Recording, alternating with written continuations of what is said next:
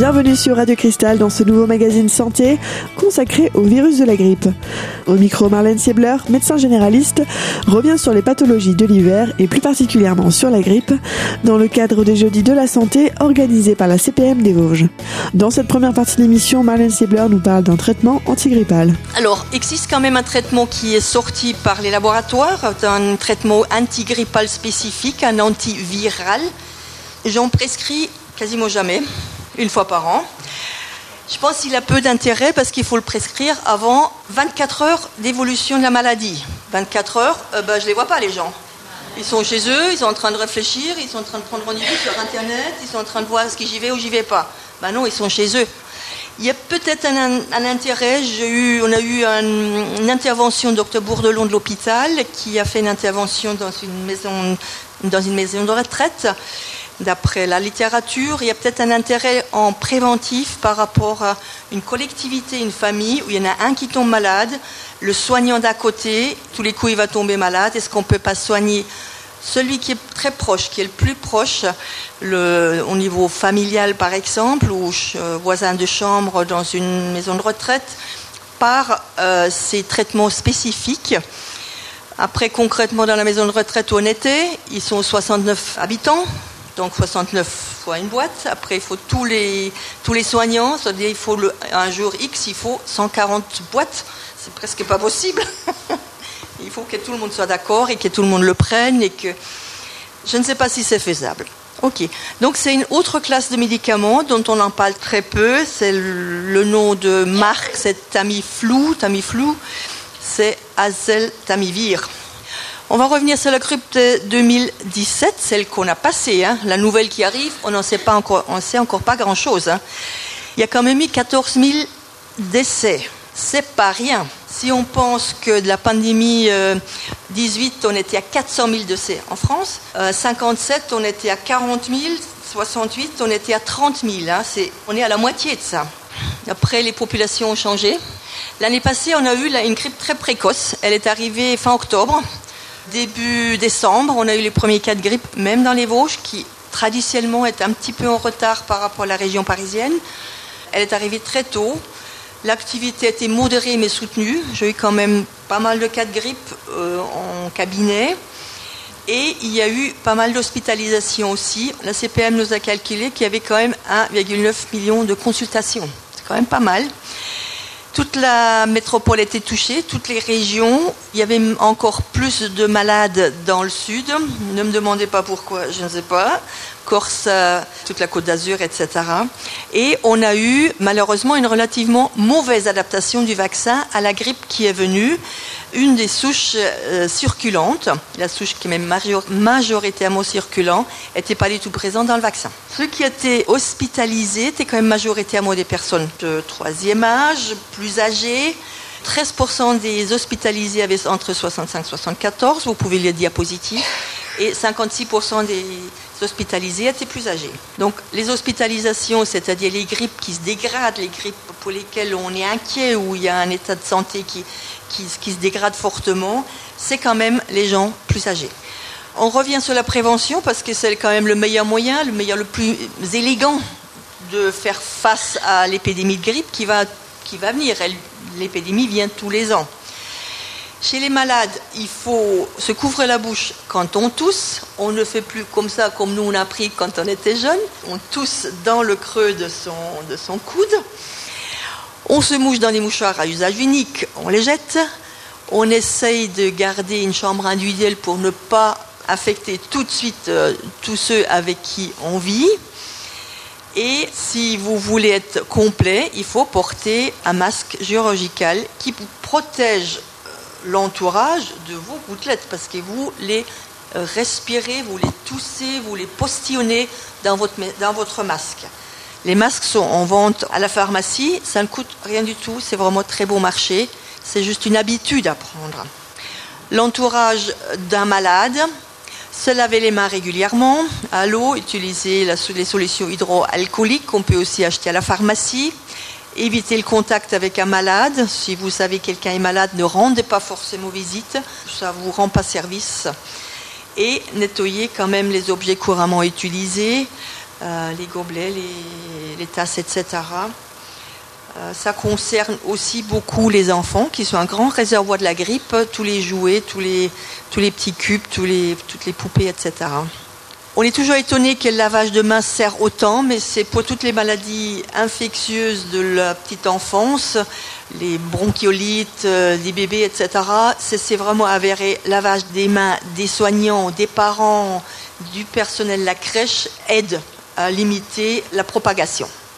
On a un autre moyen de la prévention qui est donc la vaccination. On est en pleine campagne de vaccination anti-grippe.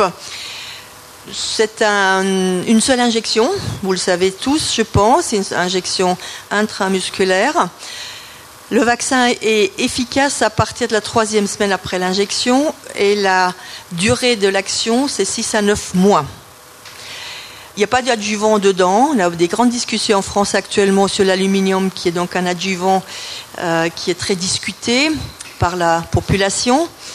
Il n'y a aucun adjuvant là-dedans et la composition est renouvelée tous les ans, avec un pari qui est fait sur la circulation du virus dans l'hémisphère sud, c'est-à-dire en hiver austral, en hiver en Australie, en Nouvelle-Zélande, en Asie, quand eux ils sont en hiver, entre guillemets, parfois ils n'ont pas des vrais hivers, mais quand ils sont eux en hiver, on prend les virus qui circulent là, on les analyse, l'OMS fait des conférences entre eux et ils décident quelles souches ils vont prendre, pensant que les mêmes vont voyager vers nous. Mais c'est un pari sur l'avenir, on ne sait pas si c'est ces souches-là qui vont effectivement venir. D'une année à l'autre, c'est variable, euh, le vaccin n'est pas toujours efficace de la même façon. Et oui, en France, le vaccin antigrippal est souvent critiqué et remis en question. Dans la prochaine partie de cette émission, Marlène Siebler nous présentera les effets secondaires du vaccin. A tout de suite sur Radio Cristal.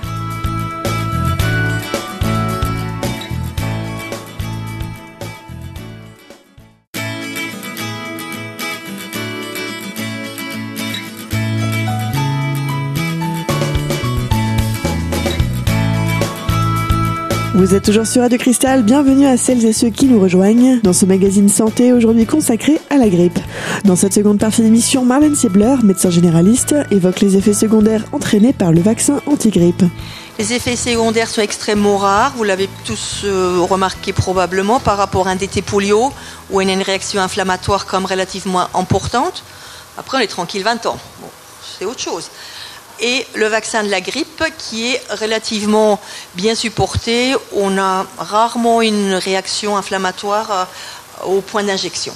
Il y a une vraie contre-indication, c'est une allergie à la protéine de l'œuf parce que le virus est euh, multiplié encore aujourd'hui sur l'œuf. Ça va probablement changer pour différentes raisons techniques, mais aujourd'hui, euh, c'est encore une multiplication clairement sur les œufs de poule. Le vaccin euh, donc de cette année, il a été décidé donc à notre printemps à nous, à la fin de l'hiver austral, il a été décidé ces trois souches-là. Donc on a 2A, H1N1 et H3N2. Ils sont définis par rapport à ces petites ventouses, ces petites bitoniaux qui sortent du virus et qui les définissent comme vous reconnaissez une voiture par rapport à sa forme, par rapport à ses phares, par rapport au coffre, notre corps, il reconnaît donc ce virus par rapport à ses attributs externes. C'est les virus qu'on attend cette année, plus un B, évidemment, on a toujours un B dedans. On espère que c'est cela qui arrive, on n'est pas sûr. On a une première surprise actuellement en Asie.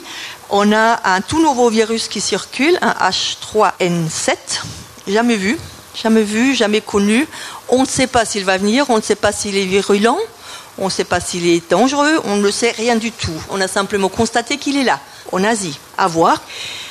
Juste une petite euh, chose, probablement dans l'avenir, on va avoir des vaccins qui vont être un petit peu différents des nôtres. On est en discussion d'un vaccin quadrivalent, c'est-à-dire on met euh, une quatrième souche dedans, pensant qu'on va taper plus large. Ça existe déjà. Il est même commercialisé mais pas utilisé. On, ajoute une, deuxième souche B. Je ne peux pas vous dire si c'est intéressant ou important, je vous dis simplement qu'au niveau de nos chercheurs, ils essayent d'améliorer les vaccins.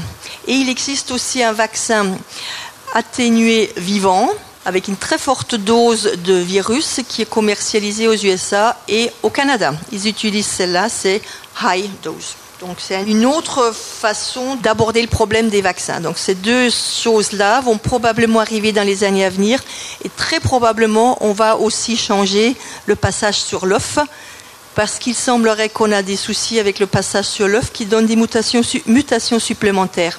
C'est une toute dernière nouvelle que j'ai lue en préparant le topo. Donc peut-être qu'on va euh, multiplier le vaccin de la grippe bientôt sur des insectes. Les recommandations générales en France et en Europe, sont les mêmes. Aux États-Unis, c'est les mêmes. Hein. La population générale, c'est plus de, plus de 65 ans. À partir de la réflexion qu'on a eue tout à l'heure, ceux qui attrapent des grippes plutôt graves, ceux qui ont des décompensations des maladies sous-jacentes, ceux qui ont des hospitalisations en grande majorité, c'est la personne au-delà de 65 ans. Ces groupes, donc là-dessous se rajoute le personnel de santé, moi, je suis vaccinée parce que je me dis, je dois ça à mes patients, de ne pas leur amener la grippe. J'ai des patients fragiles, euh, âgés, euh, alités, euh, avec des maladies graves. En plus, je dois ça aussi à mes collègues, à mon avis, de ne pas les lâcher dix jours en pleine épidémie de grippe. Je ne serai pas remplacée, ça c'est sûr. C'est clairement ça, actuellement, on n'a pas de remplaçant au pied levé. Il y a une certaine euh, méfiance actuellement dans la population, mais on peut en parler, ça ne concerne pas le vaccin de la grippe, ça concerne le vaccin en général. Hein, il y a une méfiance vis-à-vis du vaccin en façon générale dans la population. Le français est quand même quelqu'un qui rentre très vite dans les considérations de complot, de on me veut du mal et il faut que je me méfie. Et donc ça a pris une ampleur insoupçonnée en France en particulier. C'est un courant général, cette méfiance vis-à-vis des vaccins, parce qu'on arrive à des populations qui n'ont jamais connu ni une rougeole, ni une roubeole, parlons pas d'autres euh, maladies, euh, voilà, de la polio. N'ont jamais vu un cas de polio, euh, ce qui était encore le cas de nos aînés qui ont connu des petits frères qui sont malades ou morts de la polio, qui sont handicapés de la polio, etc. 2016-17, le vaccin était relativement peu efficace, donc les gens qui étaient hospitalisés étaient aussi dévaccinés. Mais ça, je ne le sais pas en avance, je ne le sais pas. On ne peut pas le savoir. Sur les populations, la population à risque a été rajoutée très récemment la femme enceinte. Donc les sages-femmes et les gynécos vaccinent pas mal. Et les gens avec, avec du surpoids simplement à partir des statistiques qu'on a vues que les gens hospitalisés avec des décompensations des grippes graves, il y avait beaucoup plus de gens en surpoids euh, que des gens en poids, normal. Et une petite anecdote, le personnel navigant sur les bateaux doit être vacciné. Comme ça, le capitaine ramène le bateau. On essaye de vacciner aussi l'entourage des nourrissons de moins de 6 mois. Toujours très difficile. VIH, oui, les gens ils se vaccinent et tous les jeunes ou les enfants avec des cardiopathies, des problèmes pulmonaires graves, ça n'en fait quand même pas des milliers et des milliers. Mais les gens qui ont une mucoviscidose, par exemple, les gens qui ont problèmes cardiaques graves, les jeunes, oui, on les vaccine. Dans la prochaine partie de cette émission, Marlène Siebler, médecin généraliste, reviendra sur l'efficacité du vaccin anti-grippe. A tout de suite sur Radio Cristal.